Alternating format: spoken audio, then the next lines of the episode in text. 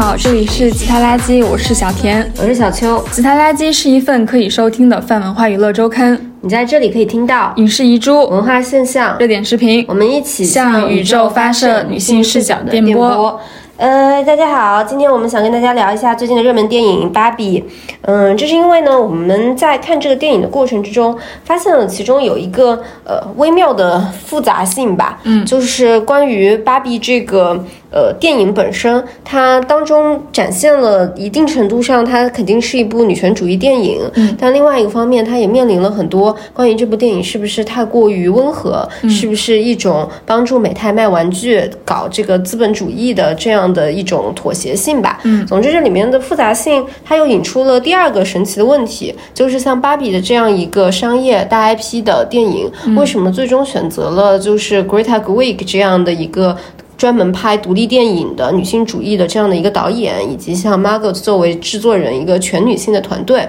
那我们也很好奇，这个电影在电影的幕前之余，它幕后的一个全女性团队怎么去跟这个商业公司之间不断掣肘，做出最后呈现出这样的一个商业制作的这个过程。然后在目前，它又有芭比这个人物的形象，它作为女性主义的象征也好，它又作为一个让大多数人都能接受的商业电影形象也好，中间有一些微妙的妥协和呈现的复杂性。我们今天就想聊一聊这个问题。嗯，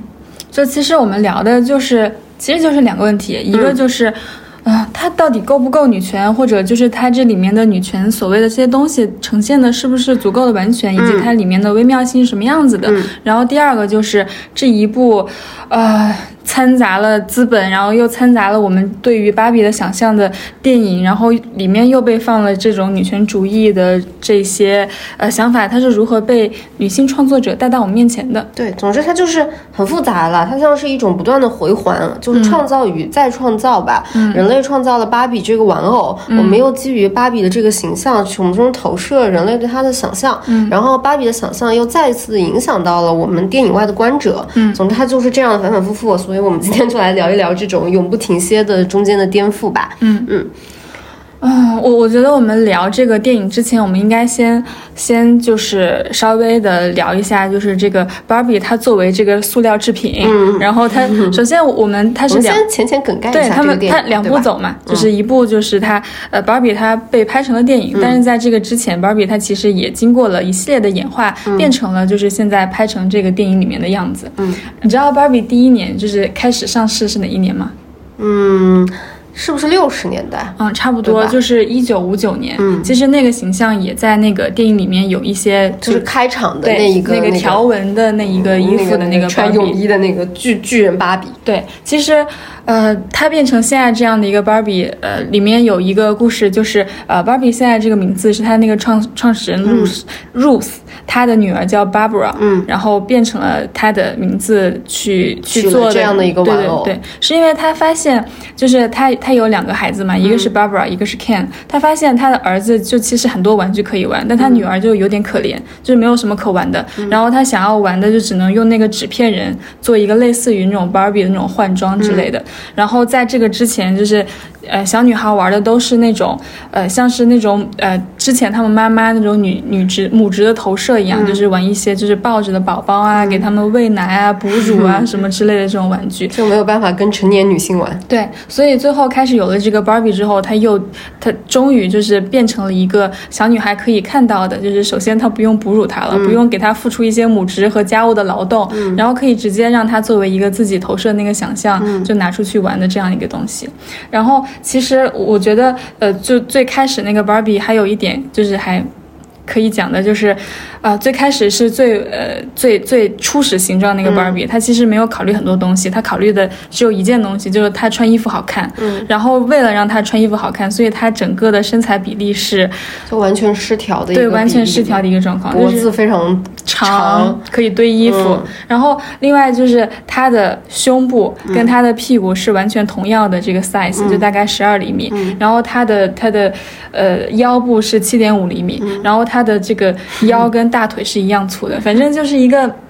看起来有一点无法拥有内脏的人吧？我觉得就是这样，或者是那个进食障碍到了非常严重程度的一个一个女生这样子。而且这个身材的比例也成为后来就是女权主义者去批判芭比这个形象的一个重要的原因吧，因为它的确是一个完全不现实的情况。那当然，对当时的设计者而言，他们的心思好像想的就是要要多让她穿一点好看的衣服，要不然就穿不下了。嗯嗯。然后再往后的话，它其实。呃，就是经过了几次整容，然后也经过了几次职业上的复权，就是咱们芭比不满足于只是一个衣服架子，也做了一些就是职业上的飞跃。比如说她在六五年的时候，就是已经变成了航空员。嗯，那个时候就人类还没有真正的。她超越 Neil Armstrong，成为了第一个登上就是他飞向太空的人。但但其实就是除了他是这个太空人以外，其实他其他的一些职业形象，比如说做什么医生啦，哎，做什么护士啦，然后。呃，空中小姐啦，就是她可能那个时候就是服务性的行业会比较多，比较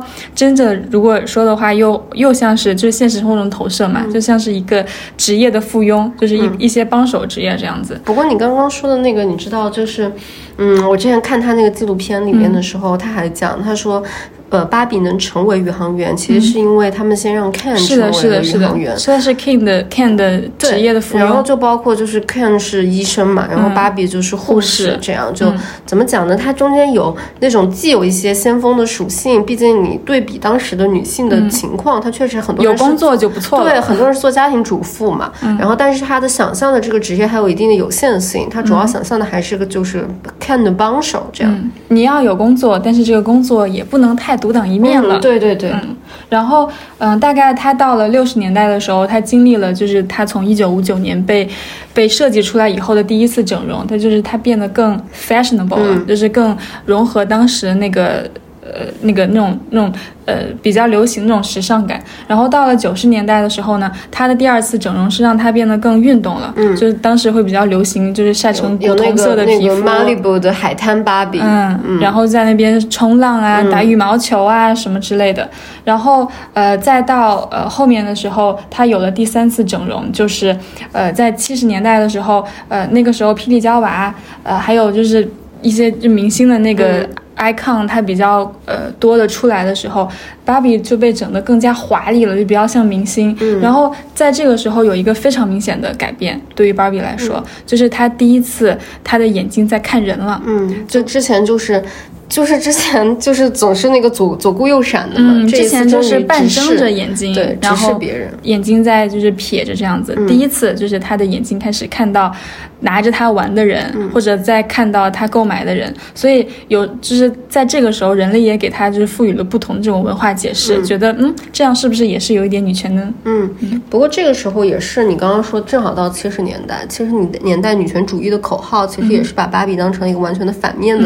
人在看。对他就是一个是说 I'm not a Barbie doll，还有他们就是会认为芭比就是所有的呃女权主义的反面，嗯，也就是说我们要逃离的东西，逃离对完美身材的规训，然后逃离这种呃所谓的这个这个非常非常女的这种气息吧。所以小邱说的这个时候也正好印证了他那一段时间就是呃陷入销量不好的一个一个环境里面，然后这个时候呃 Ruth 就是他的那个呃创造的他的那个设计师，因为财务造假的问题，他们夫妻两个都被抓走了。嗯，呃，然后这个时候，呃，整个公司的这个设计就交到了男的手里，然后他就设计出来的东西就是很荒谬，真的是荒谬。他设计出来的一个在影片里面也有，就是被展示出来的一个 Skippo，嗯，就是摇一摇他的手臂，他的奶子就变大了；再摇一摇，奶子又变小了。当时那个制作他的人就沾沾自喜，那个男的说：“啊，我的这个青春期的女儿正在这个时候就很关心自己的这个东西。”但是人就知道这种东西怎么卖得出去啊！而且当时在那个呃 Netflix 那个纪录片里面，他们也说，他们说女设计师把这个玩偶拿看到这个玩偶的第一瞬间，就说我的女儿绝对不会想玩这种东西，这个东西一定卖不出去。嗯，然后这个 Skippo 芭比后来也出现在了电影里面的那个，就是一大堆卖不出去的滞销芭比屋，就是在他们的那个屋子，整个芭比 land 被 Ken 占领的时候，这些滞销芭比们在一起。对，这个也是滞销芭比之一。嗯，然后呃，再往后到了八十年代的时候，又是咱们的女性设计师救场了，就是设计了后面又把这个销量给拱起来的一款芭比，叫红色娘子军。然后这里面就有了那个摇滚芭比。比，就整个造型很狂野，然后头发也吹起来了，然后穿的也就是比较，呃，想象力比较丰富这样子。然后，呃，最后到了呃九十年代的时候，又有了一次整容，就是首先她变成长发芭比，就是她整个头发非常长，然后当时大家都比较喜欢打发蜡，所以当时对她也有一些就是发蜡的设计。然后她的整容设计的一个比较重要的地方就是让她闭嘴，就是不再露齿笑了，嗯嗯，把牙齿给藏回去了，觉得露这个牙傻乎乎的这样子。嗯，然后在九十年代的时候，芭比她迎来了一次就是非常大的一次冲击，就是他们搞出来了一个会发声的芭比，但是这个芭芭比她说的那个话叫做。Math is hard。对，然后那个芭比除了这个以外，她当时还说了一个话，她就是说，呃，这个这个这个这个这个女性不适合做科学家，她也在这个里面讲了。嗯，然后就这个语音芭比就是大灾难。对，这个前后还有一个就是他们给芭比弄那个秤，体重秤，睡衣派对系列的芭比。然后那个体重秤啊，似乎是固定了五十公斤，五十公斤。对，然后背面就是配了一个小书，不要吃太多，对，什么 How to lose weight，总之就是。那一个 set 吧，然后那个 set 也激发了很多的批评。对，其实到这个时候为止，我觉得，嗯。芭比她的整个理念，就是对于女性的想象的理念，已经某种程度上很大的落后于当时的女权主义的思潮了。它还是一个，嗯，比较服务于，就是它肯定是和电视文化比较就是相对而行的嘛。他们的那个阶段会比较一致，但是再往前一步的就没有了。所以这些东西都留下了一个比较深重的这种黑历史，以至于在后面也很难翻转过来的一个东西。然后再到后面像《冰雪奇缘》呐、迪士尼起来的时候。啊，芭比它整个销量就很低迷，嗯，直到现在为止吧。对，而且他在之前，其实这个关于它销量很低迷，还有一个可以补充的好玩的东西，也是，嗯，当时芭比应该是在一零年代的时候，它遭受到一个很大的竞争对手，嗯嗯，就是叫什么 Brad Store，然后这个东西其实后来也在电影里有影射，嗯，就是他们，你记得那个芭比到就是那个现实世界，嗯，然后他不是见到几个叛逆少女，嗯其实那几个叛逆少女长得就跟那个 Brad Store 是差不多类型的，就是会有不同的少数族裔，然后会。黑一点，会矮一点，有不同的身材。然后当时这个 Bratz Doll 就是引发了非常大的跟芭比之间的对抗，一瞬间销量就是芭比的销量很差，然后 Bratz Doll 的销量很好。甚至当时二零一五年的时候，有公司做了一个心理研究，这个心理研究就发现，玩了芭比娃娃之后，女孩们普遍认为自己在各种职业的上的能力不如玩了就是 Mr Potato。之后的感觉，对，然后很多顾客，尤其是妈妈们，他们就觉得送芭比娃娃也是代表了他们对女儿未来的价值观的取向。那个时候，他们就觉得芭比娃娃代表了物质，代表了过于完美，是不能反映周围世界的，不有利于让女孩形成一个良好的价值观。嗯，对。所以对，然后等到二零一八年的时候，美泰这个时候它已经亏了五点三三亿美元，五年之内的收入锐减二十亿美元。嗯，总之就是一个大大大崩盘的一个情况。然后另外就是一个补充的一点就是，啊我。其实这个电影里面，呃，第一个大家的那个那个看到的那个爆点，就是当 Barbie 和 Ken 他们出来那个 Barbie Land 之后，到了现实世界里面，然后，呃，他们走在那边，路边就有那些工地的工人对着他们看，然后呢，Barbie 就很警觉，他说，嗯，我感觉你们在看什么，感觉很奇怪，但是我要告诉你们，就是我没有 Jenna，他也没有 Penis，嗯，就其实。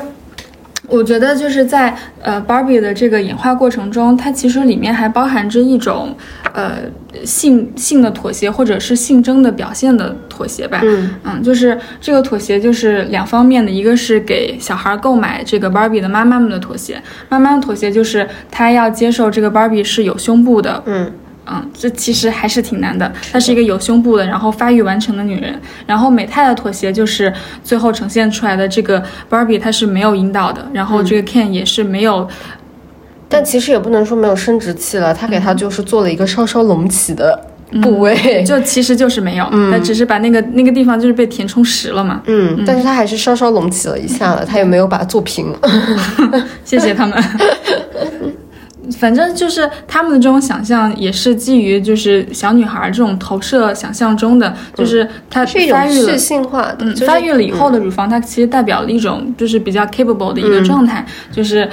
呃，它是如果你要穿一些时装的话，发育的乳房是就是当时来看是穿衣服不可缺少的一个地方。嗯，但是如果它又没有这个阴道的话，相当于是一种女性的去世。嗯，就是她如果没有阴道就没有生殖能力，那她就不必进入婚姻，就可以一直拥有这种不断的这种 girls night，、然后就不必就是做家务什么之类的。她虽然是长大了，但还没有长大那么大的程度，还可以自由活动，然后她还会有美丽的衣服，但是没有厨房这种东西需要她进去去劳作和工作的，也没有成堆的家务，然后也没有一个老公。我我觉得这个就是这个部分，就是美泰售卖的这个芭比的这个年龄阶段的部分，比较像是就是一个女孩她对未来最甜美那个想象，就是那个甜美的想象，就是一个女孩可能生命中就只有这段时间是完全自由的，就是这一段时间。我也赞同这个感觉耶，我觉得他们也目的其实也是为了这个吧，嗯，因为你一旦让他有了真正的性征，影响到他跟现实社会有太多的关联的话，那芭比她也不可能是一个永远欢乐的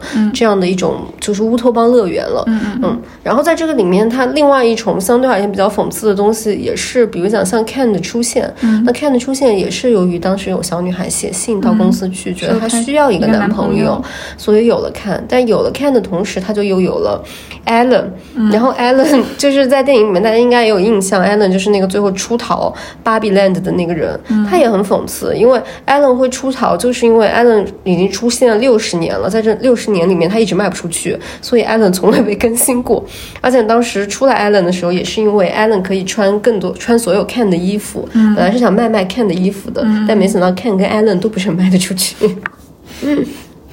然后 Allen 的这个老婆也是整个芭比里面唯一一个怀孕的女性，就是 Michi。然后 Michi 也是一个滞销的芭比，就是很快的就没有卖出去，最后就成为了一个只可以在 eBay 上买到的绝版玩偶。对，就是又一次说明了它这里面有性征的、有生殖功能的人，就是很难在这个玩偶的 fantasy 里面被大家受到欢迎吧。或者或者说，就老公这个东西是芭比世界里面最不搭的一个单品。嗯，是的，没办法，大我我你知道我之前看过一个小红书，嗯，然后那个小红书就是一个女生，她拍她的卧室，她的卧室就是那种就非常粉红的那种卧室，然后就是搞得非常少女心。然后他在拍的时候，那个相机里面就赫然出现了一个男性的背影躺在他那个粉色的被子里面，然后他就哭着说：“他说他说他再也不可能就是有有少女的卧室了，就是你不管把这个卧室打扮的再粉红，只要它里面塞进去一个老公，这个芭比世界就是完全消失。”是的，芭比世界就变成了痛苦的家庭世界。是的，那我们其实基本上刚刚就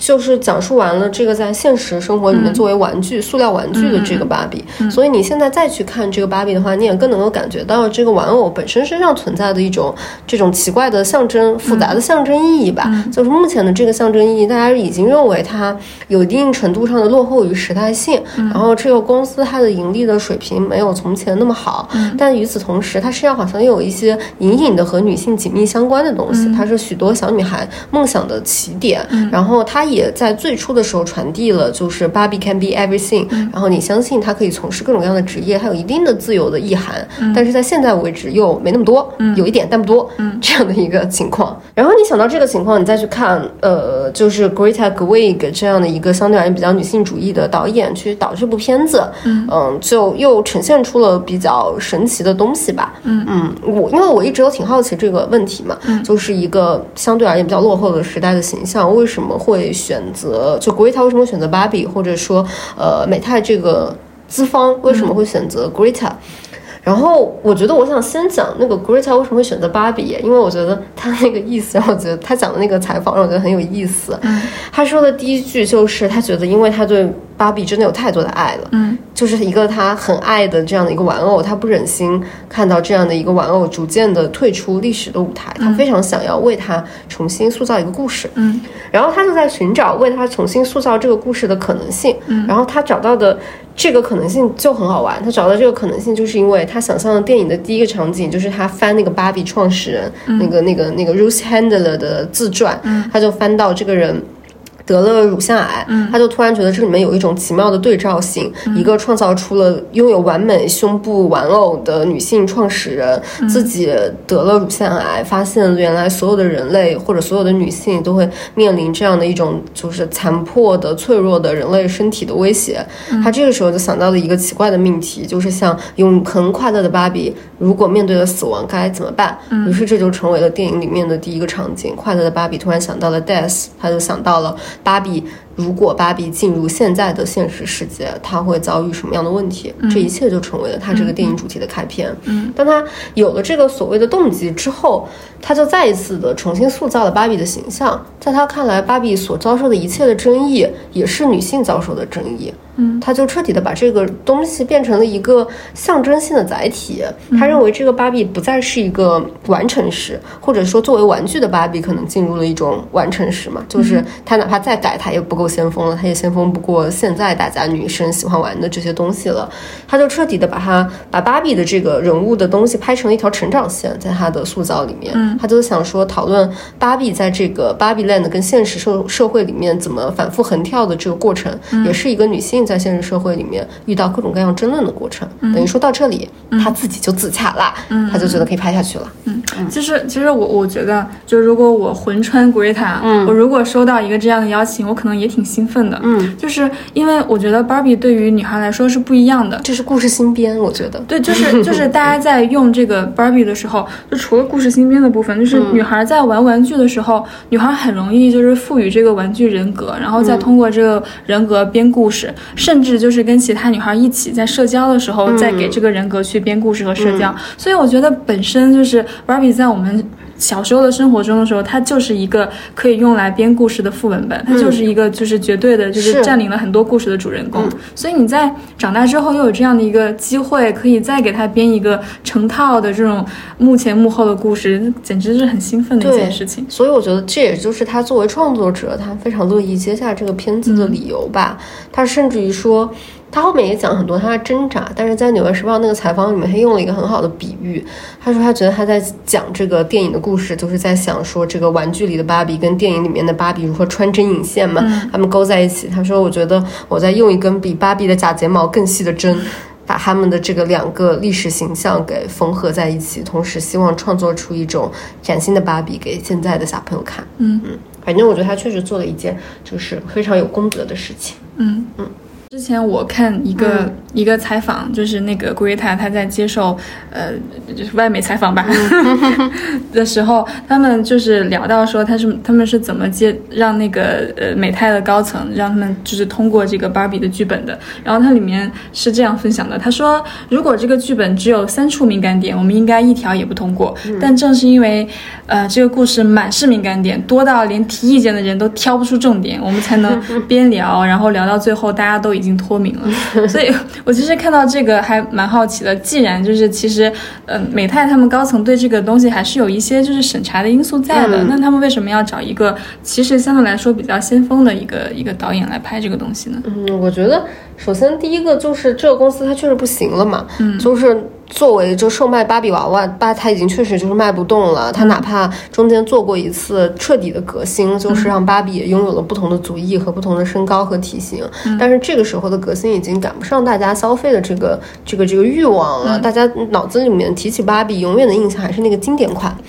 芭比没有办法想到别的，这个瘦削的白人女性的形象深深刻在了他们公司的基因里，嗯，所以他们也想谋求改变。然后他们当时谋求改变，一八年的时候，美泰这个公司就开始寻求说成为像迪士尼这样的公司，也就是不仅制造物品，更制造这个大 IP 嘛，嗯。然后他在选 Greta 的时候，他们有讲一些幕后的故事。这个里面幕后的故事，第一条就是 Margot，其实就是演这个这个芭比的这个女演员，她也是这个片的制片，她是最早看上芭比这个故事的，她一直都非常的，他自己有主观的这个意愿接触美泰，想要去做。然后当他们他接触到美泰之后，他们就觉得说这个片子还是要找一个女性主女导演来拍，他们就迅速缩短了一个名单。嗯，然后在这个名单里面，最终他们去选。Greta 其实就是看中了她独立电影的基因，以及认为她有这种女性主义的潜质，但他们显然没有想到 Greta 最后会把这个东西拍成一个这么女性主义的电影。嗯，因为那个时候 Greta 也签了《纳尼亚传奇》，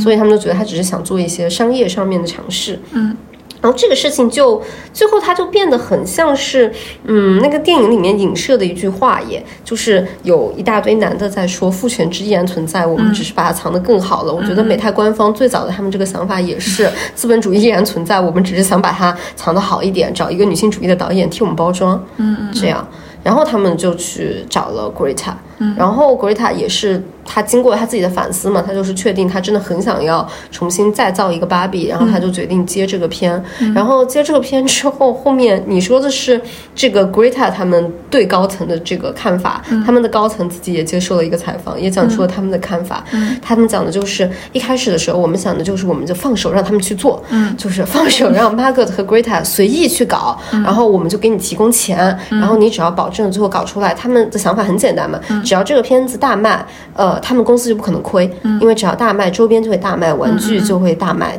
然后一切都会变得很好，所以他们也愿意做妥协。比如讲，看在里面，其实看上去有点像个同性恋，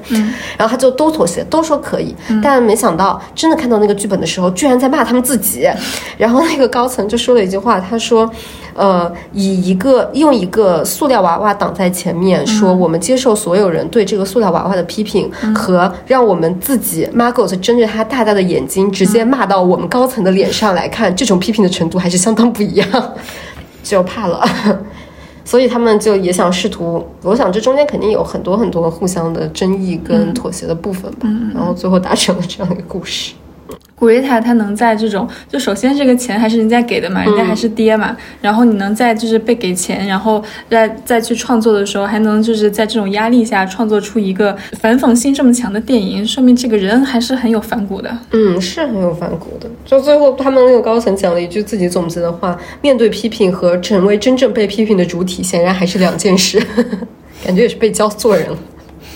那我们其实。刚刚也就讲了这个芭比这个电影在美泰公司，它后来给它带来的一个影响嘛。你现在看它，当然就是非常非常好的一个商业的作用，电影大卖，然后这个芭比的周边卖的一塌糊涂，非常的好。我估计现在美泰的高层应该笑开了花，口碑好的不得了。对对对。但如果我们从这个东西再去反看这个电影里面的内容，芭比的这个形象其实是一个，我们现在结合场外信息去看的话，它这个电影里面的形象其实就是一个多方妥协跟博弈，最终形成的这样的一个。东西，我觉得你在里面既可以看得到他对美泰高层的反讽，他有，但就是有控制；对芭比的女性主义的这个东西有，但有控制；对男性的讽刺有，但是他没有很激烈。嗯，然后我觉得我们接下来可以再讨论一下这个问题，就是看一看我们当时看电影时候的感受。嗯嗯，我我觉得我有一点感动哎，嗯，就是。就是我首先看到，呃，全部都是女孩子，很感动。我们先说好的嘛，我也有很多感动的东西。嗯，就是首先我那个，我大家都有提到，就是自己的观影环境里面是一个全女的这种概念。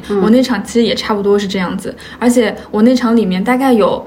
呃，就是不是很多人，可能就是二三十人这样子吧。里面起码有起码有就是四对左右的拉拉情侣，嗯，所以他那个就是女性程度非常之高，就是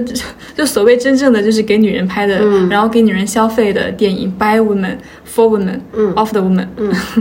然后另外我我觉得就是看他那个字幕啊，还有所有形式里面那个粉色铺天盖地，我也觉得很开心，很开心，就是嗯很爽。嗯，就是喜欢这种东西，嗯，就是很舒适，嗯嗯。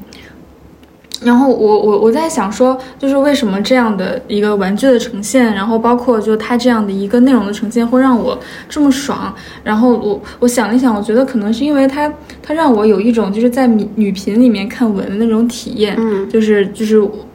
这种女性程度很高。就是呃，其实我其实小时候不是一个玩芭比的人，嗯嗯。但我在看了这个之后，我还是会非常认同于那种。东西就是我认同的，不再是芭比这个玩具，是认同于就是我们女孩子都曾经玩过这样的一个东西的那种社区的那种感受。嗯嗯，我觉得我跟你在这个感受上一样，就是我第一次觉得我跟粉红色和解了。嗯，这是我一个非常，是的，是的，这是我一个最强烈的感受。因为我小时候是一个非常拒绝穿所有粉红色衣服的女孩，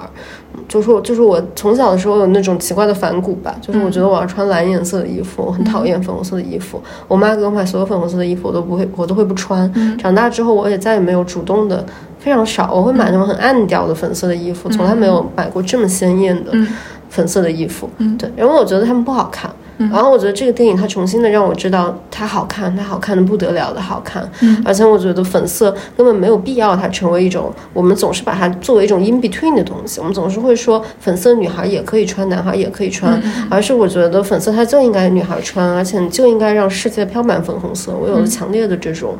感受，嗯，对，它让我觉得很开心，这是一种美学，就是美学上面的、视觉上面那种非常好的体验。嗯其实他们这个就是关于粉色，嗯、就是这个剧组他们在做的时候比较少的在用这种。呃，就是电影合成的这种东西，他们嗯就是放了很多手绘的实景做很多那个，什么传传统的旧电影的那种 silence movie，所以他们试验这个粉色样本试验了一百多个，嗯，然后就是他们没有复制它原来那个色系，而是创造了这个电影自己的那个调色板，嗯，然后这个设计师后面说说，因为这个梦幻屋里面用了太多的粉色的这个颜料直接粉刷，而不是使用这种电子的技术合成。呃，让这个呃影视颜料专供公司，这叫 Rosco 的那个粉色的这个色料被、被这个 Barbie 剧组抢购一空，以至于它一时间造成了全球性的颜料短缺。然后他开玩笑说，世界上已经没有粉色了。我觉得这个电影今年应该一定会得就是奥斯卡的最佳布景啊、最佳服装，一定会是有力的竞争者。对，就是非常开心。嗯，然后我觉得第二个我很喜欢的一个东西，其实就是在我我今天在这个做这个功课的时候，我觉得。Greta 的采访对我那个感受得到了一个印证吧，就是我觉得它其实是一个，你可以说它当然是一个歌舞片，也可以说它是一个娱乐片、喜剧片，这些它都是。但是我觉得它确实拍的是一个女性成长的电影。嗯因为我本来也非常喜欢，就是 Greta 这个导演，嗯我看他很多片子，我都会觉得是女性成长的电影。他之前拍《小妇人》拍呃《Lady Bird》，都给我这种感觉吧。然后我觉得它是女性成长的电影，是因为。嗯，这个片子最开始的时候，我一度以为他是要拍一个就是那种女性乌托邦，嗯就是在一个很快乐的世界里面无忧无虑的生活这样。嗯，结果我发现他一开始拍的是一个。有点荒谬的一个东西，就像是它存在一种原教旨主义的安慰，就是在这个安慰里面，所有的女人都会帮我，然后就是像 can 之类，所有的 can 都是 accessories，他们只是我们女人的配饰。然后结果他紧接着这里就是在那个世界里面，它很完美嘛，就是又没有什么衰老，然后也没有什么羞耻，然后也没有什么歧视，就啥也没有。然后他又滑入。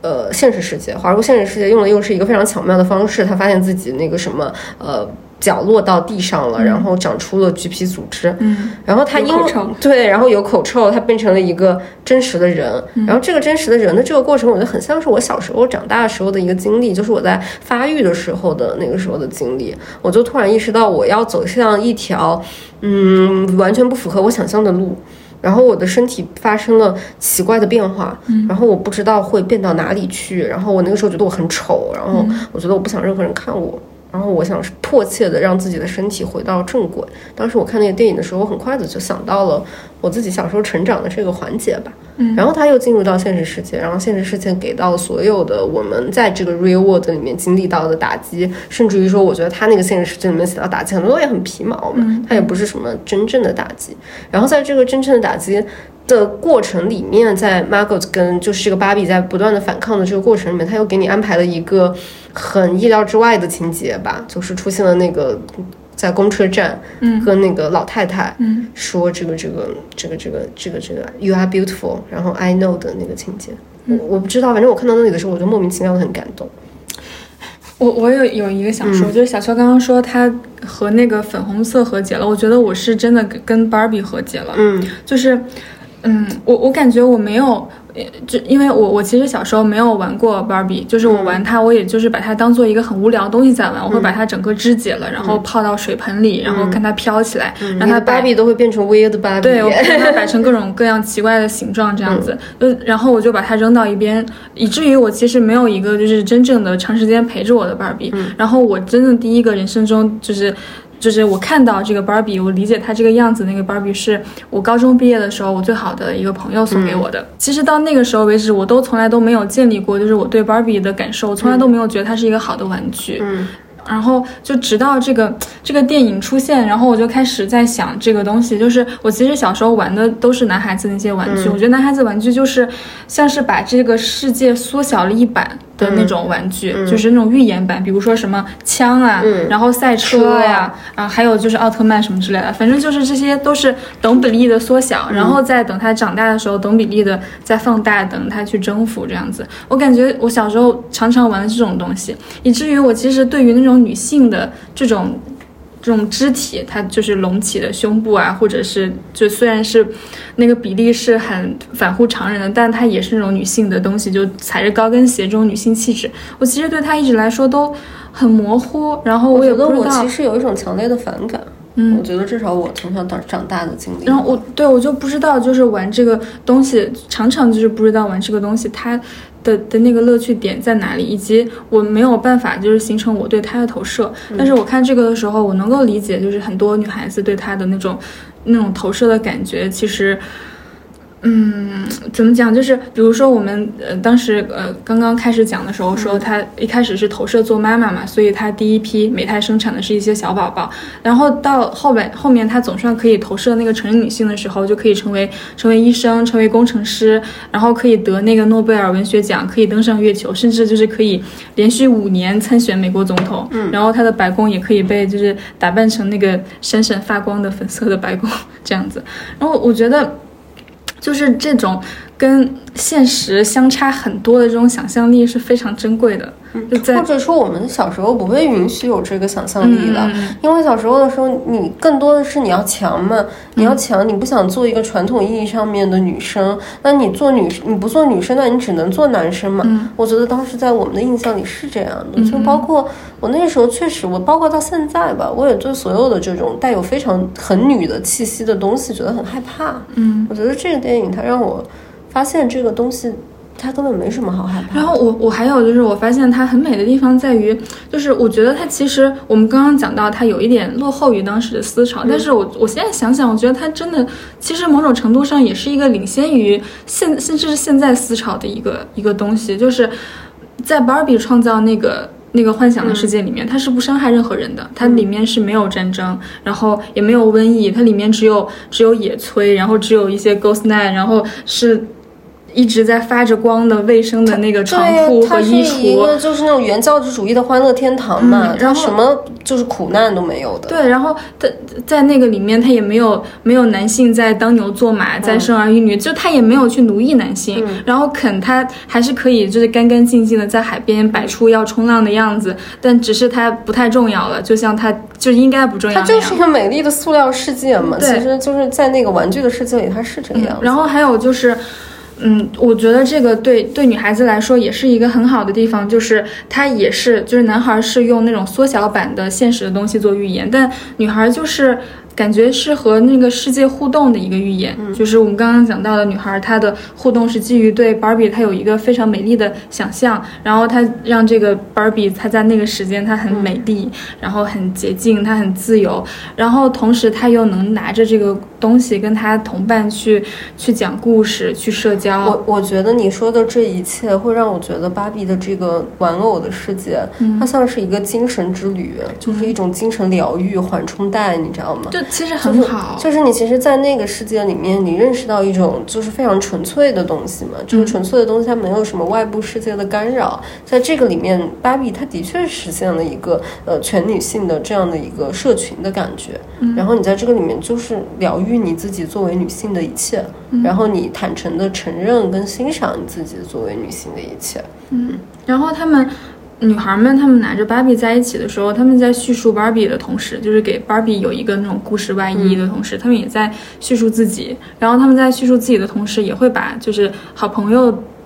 放进这个故事里面来，也会把好朋友的芭比放进这个故事里面。就是他们那个故事的叙述，一个是会从自己的主体出发，然后同时又会纳入到身边很多很多的人都放到这个同样的这个故事里面，让他们去发声，去去社交，就是。我觉得真的很好的游戏，所以我觉得就是，嗯，Greg 拍这个导演，他就是拍这个片子，他确实有这个很大的这个创造性吧。我觉得也很感谢他，因为他真的就给这个故事提供了一个完全不同的文本的视角嘛。你看到他这个旧有的东西，他彻底的把这个东西作为了一个象征，他去把它当做一个文本的基数在写。然后又给他创造出了一个崭新的故事。这个时候，我们还可以再去回看从前的故事。我我其实看这个的时候，我有想起就是那个叫什么恒基写那个结婚记，嗯，然后它里面就写说，就是成人世界是艰巨的，嗯，然后你在这个艰巨里面，你还能够去爱包包，嗯，你爱生活，然后你能够保持自己的洁净，你还能够就是出来就做这种非常琐碎的日复一日做这种琐碎的保持美丽的工作，我觉得是一件非常值得钦佩的东西。嗯，你做这种东西比。就是你，你突然就是想要变成一个世界的领导者，然后要把一个核弹放到哪里，要要要珍贵的多吧？这个世界没有损害，并且维持了自己生活的美好，嗯，一个很难得的事。嗯，我我觉得就是它它的不同就是在于我们的这种嗯想象和投射是基于对美好生活的想象和投射，不是一个我主宰的生活的想象和投射。啊，所以就是我们在这个 Barbie 游戏里面，它是没有就是惯常，就是他们那种游戏里面，就是就我是这个王，我要领导这些的那种奴役存在的，就是小小男孩玩的游戏里面，常常就是那种现实秩序那种奴役秩序的重新的进入和出发，然后他们就是。只熟知于这种这种脚本，他们小时候在演这个脚本，他们长大又在演这个脚本，所以他们一直投射有一个崇拜他们的女人，然后有一个象征男性征服的图腾，在这个里面就是 Ken 的那个马嘛，然后还有就是服务和被服务的这个体系，其实是非常没有想象力的，就像现实社会一样没有想象力。但我觉得可能另外一个我想要说的事情，也是我觉得你如果。就重新去这么看的话，我觉得也是芭比这个玩具它本身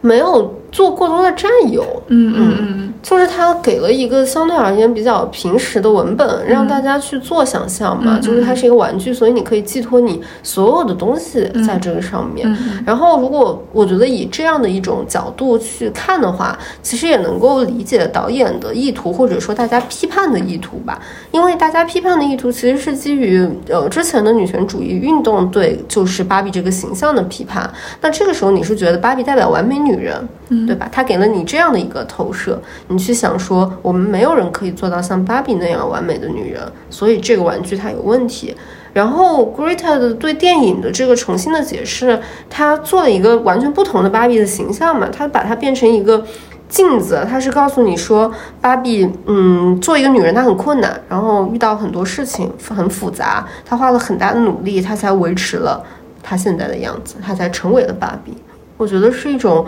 这个叙事的重构，他彻底的重新讲了一下这个故事。哎，以及我觉得就是在那个芭比的社会里面，它是没有那种就是所谓的。呃，就是有一个集中的东西做引领，然后也没有一个什么集中的东西做图腾，因为所有的人都是芭比，对，大家都是一样的，嗯嗯，其实很先进啊，嗯，其实很先进啊，所有人都是芭比，所有人都是 Ken，我觉得这两件事它其实都挺先进的。他在说所有人都是 Ken 的时候，他也在问 Ken 这个问题：Ken 你到底是谁，对吧？你也要去寻找一个 Who am I 的这个这个过程。嗯，我我我后面想想，我觉得就是男人真的还挺喜欢给自己创造图腾的。嗯，我我想起来，我小时候。就是有本书叫《狼图腾》，嗯，然后后面它还被拍成电影了。就因为它是就是你知道，就是发生在内蒙内蒙的故事，然后我就觉得我应该对它，我应该对它很感兴趣吧，所以我买了书，然后我也去买了电影去看电影。然后那个书我就是真的是完全看不下去，然后电影我虽然看完了，但是我一度就是有一点坚持不下去那种。嗯，然后我就在想说，我说为什么为什么这种东西我看不下去呀？为什么大家对它是就是评价这么高，可是我看不下去？后来我想一想，就。是本人就是除除了是一个内蒙人之外，本人还是一个内蒙女人。嗯，就是我真的对于这种售卖图腾的这种行为，真的没有办法买账。嗯嗯，我小时候还挺喜欢朗图腾的，因为我觉得他讲了野生动物保护的故事。不过我长大之后重新去看，我发现它里面讲的都是错的，我很生气。好了，我们我们我们聊回来这个电影。嗯嗯，我我我觉得那个 can 的 can 的部分，嗯，哎。我觉得还挺好笑的，那你聊一下吧。我想聊一聊，就是我看了那个高司令他在就是接受采访的时候，他其实他像是给 Ken 做了一个比较完全充足的这种剧本准备，所以他给自己身上所有的就是搭配这些东西都做了一个剧本的演绎，就给了他们一个生命线这样子。嗯，就是比如说，嗯，大家如果有看的话，就是后面那个 Ken 他其实是带了。两个眼镜的，嗯，然后高兴就说 Ken 是需要两副眼镜的，因为一个眼镜是用来掩饰自己的悲伤，嗯，就这样的话就不用被 Barbie 看到，然后就是造成人家就心里不痛快什么之类的。然后另外一副眼镜也是非常有用的，嗯，这副眼镜就是用来反射 Barbie 的伟大。嗯，他说这是 Ken 的工作，就是他可以比如说用来补补口红啊什么之类的。嗯，然后另外呢，Ken 还需要三只手表，一只是一只手表是现实世界的手表，然后一只手表是这个 Barbie Land 的手表，嗯，还有一只手表是什么手表呢？是追随月亮的手表。那这只手表呢，就是可以知道潮汐的时间，那你就知道第二天什么时候可以冲浪，你就可以在合适的时间就是给 Barbie 做展示。嗯，然后还有一个就是他说 Ken 需要有一本书，说这本书最好是关于马的。这本书的作用是用来体现 Ken 他对东西是感兴趣的，但是他这里面就是做了非常重点的标识。他说，请注意。感兴趣并不代表你有趣，你有趣这是一个非常严重的滑坡推理，你并不重要，你只需要表现你对东西感兴趣就可以了。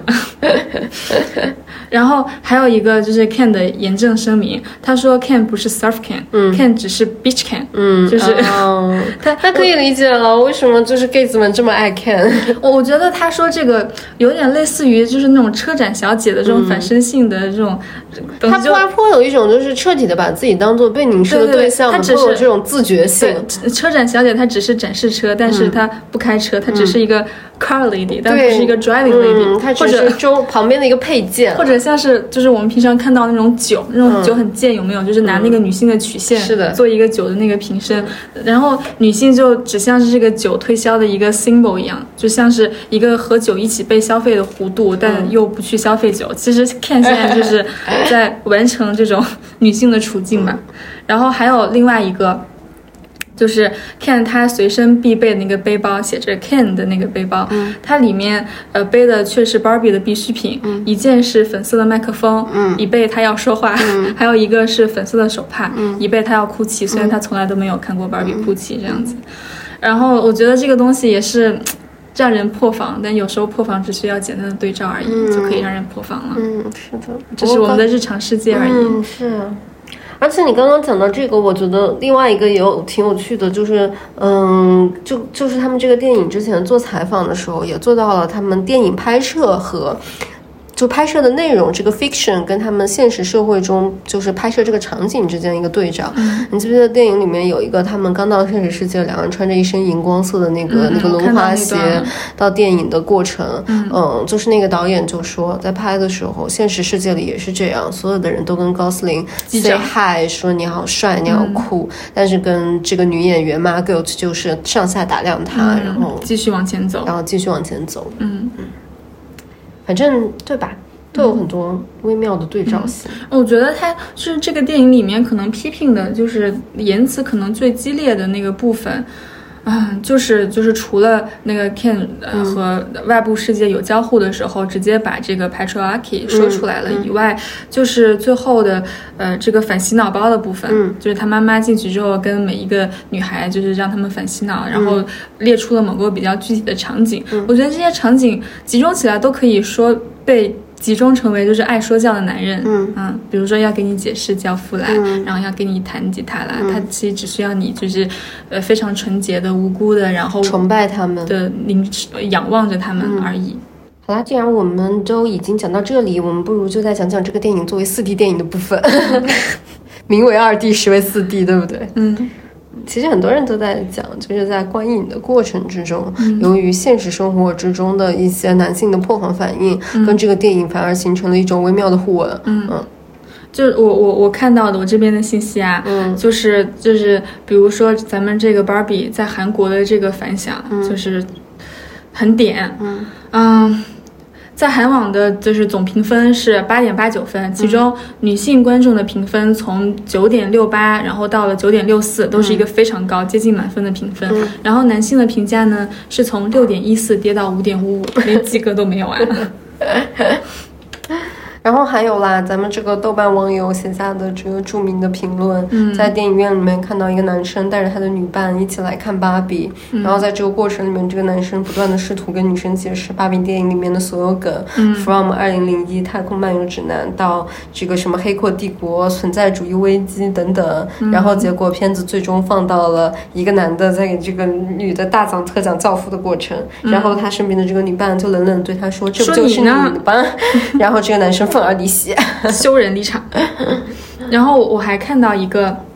一个帖子，就是说虎扑。虎扑的男生对于这个这个这个剧的反应，他说虎扑太好笑了，一群男的在骂芭比是小仙女必看片，然后突然冒出一个男的说：“操，芭比挺好看的呀，还晒了票根。”然后其他男的就是瞬间怒了，说：“说这肯定是小仙女的小号，不信你们看他都没有发过什么贴。”然后这个贴主就怒了，说：“说我就是男的呀。”说说其他男的说：“真的吗？”然后其他男的就开始干嘛呢？其他男的说：“那我来考考你，呃，努涅斯哪个队的？”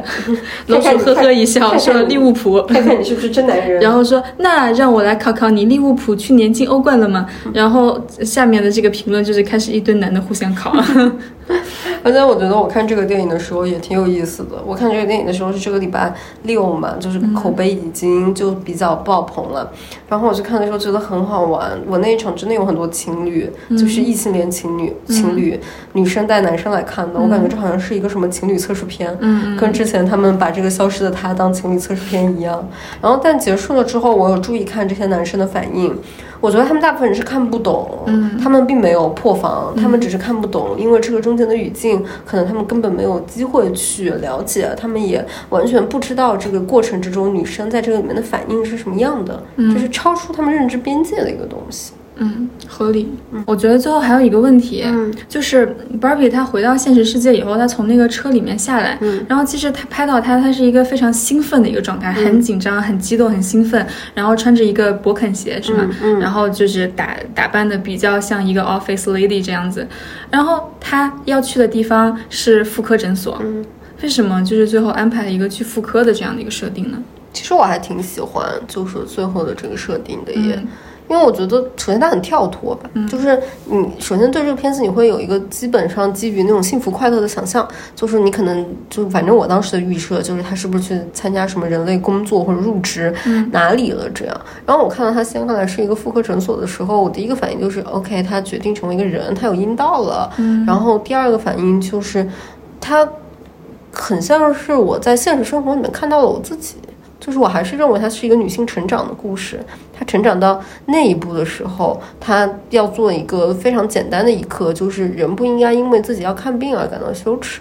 嗯，更何况。只是就是就是他应该接受自己生就是生命里面的这一个部分，他有了一种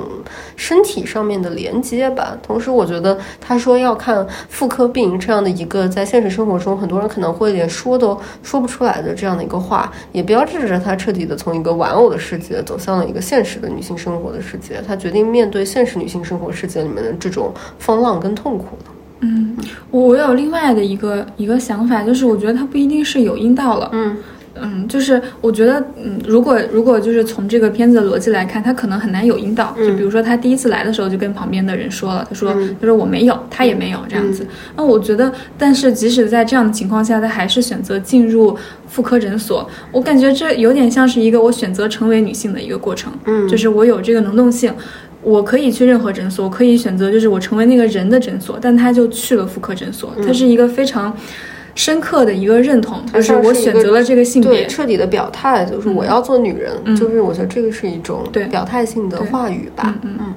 不过还有一个想要讨论的问题，也就是说，关于这个电影其实有很多的批评，嗯，然后中间有一个批评，其实我有我有想过哎，因为我不是很想得明白，就是有人说觉得这个电影里面有很多自相矛盾的地方，嗯，它很多重的自相矛盾，就一重，比如讲说，有人认为它是一个资本主义的帮凶，因为你这个电影卖得好，美泰这个公司就会大卖，然后它这个大卖之后，也就会反对那些让那些本身反对这个芭比娃娃代表的这种所谓的完美女性价值观的人，它其实是一种喜。白跟一种呃，就刷新你的看法嘛，嗯，他们有人这么理解，那也有人理解成说，这个电影里面宣称你每一个人都要接受自己的平庸，但是电影芭比世界里面的每一个女人都非常漂亮，嗯，而且她们几乎长得都非常标准，有稍微胖一点的，但是确实没有那种真正的平凡人，对吧？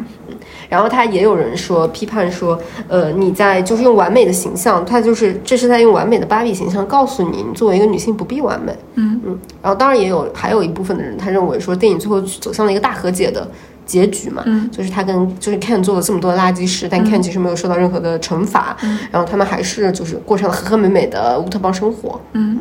你怎么看待这些批评啊？就是觉得他不够不够猛。嗯，我我觉得，比如说第一点和第二点，就是说说，就是她其实是一个比较 faultless 的女性，但是最后她呈现的是一个你要接受自己的这个呃结果，对不对？接受自己的身上就没有那么完美的部分。那我觉得这个是电影工业很难避免的东西啊。你看她就是扮演丑女 Betty，任何的这种表现丑小鸭女生的这种女生，其实都是现实中的大美女。嗯，是的，嗯。然后 Ken 的那个部分，我觉得，我觉得它像是就是芭比的世界观的一以贯之吧，就那种世界观就是一个我能够包容你、容纳你，同时我还能够帮你去寻找你的那种世界观。我觉得是一种很高级的女性的世界观。嗯，我对这个东西有一个我自己的看法，我后来比较想明白这个事情。嗯，其实我觉得这些所谓的部分是作为一个商业大片，它必须有的一环。嗯，因为在一个商业大片的审查里面，你不可能让一个真正的。平凡人，嗯，就非明星的人去演一个这样的一个角色，你也不可能就是在没有钱的情况下、没有投资的情况下去拍摄这样的一部。你一个女性导演不可能掌握这么大的资源、利益跟资金，嗯，那这些必不可少的一环，它会不会带来一些好处？我觉得会带来很大的好处，因为我不是说在我看的那一场电影里面有很多人，他看起来并不是对女性主义有非常大了解的人。因为一个普通人生活里面要接触到女性主义，他不可能是像我们一样，我们在大学里接触到，我们在论文里接触到，我们在文献里接触到。他们应该要从商业电影里接触到，应该要从最最最最平凡的娱乐里面接触到。嗯，最小的小女孩应该从动画片里，从芭比这样的电影里面知道什么是女性主义。那如果她这样的话，让这个女性主义有一定缺憾，那她也是有缺憾的女性主义。嗯，那我而且我觉得其实它里面有两个，就即使是嗯，就是你你 你你的这个男伴已经不可教育，但我觉得你把它放到这个电影院里面，它有两幕，它是一定会被冲击。也不是被冲击到吧，就是一定会递到他的耳朵里的。首先，首先第一，他会在这个电影里面看到直接的听到 patriarchy。嗯，他在任何其他地方，他在现实社会世界中，他都不可能听到这个词。对，不可能有任何一个，就是我觉得你没有接触过这个人，直接说出父权制。我觉得父权制对男生是一个彻底的陌生词汇。然后第二个就是。这个里面作为就是唯一的所谓的男主角的这个男性，他其实是失忆的，嗯，而且他在所谓的他们可能是一个官配的情况下，他在呃无数次的示爱之后，他也并没有被接受这个爱，但同时他是能够接受这种没被接受爱的这个状态的，嗯，比如说他把嘴凑过去，然后 Barbie 说我没有打算要亲你，他反反反回去给了自己一个小巴掌这样子，然后同时就是场外的大家在看的时候，大家对于这个场景的一个。即刻的反馈就是我们都笑了。嗯，是的，我觉得就是最后，嗯，我可能还有一个想说的话吧，可以作为我们今天的总结。我觉得刚刚我说的，我承认这个电影有缺憾，但是有缺憾的女性主义也应该是被鼓励的女性主义。嗯，但是我同样有一个。嗯，自己最后的呼吁跟期待，因为我今天看了很多的 Greta 接受的采访，我能够感受到他在这个里面很纠结、很痛苦。嗯，他其实还是放掉了非常多自己原本想要的表达，最终希望这个成为一个有更大受众面的和更符合资方满意的这样一个电影。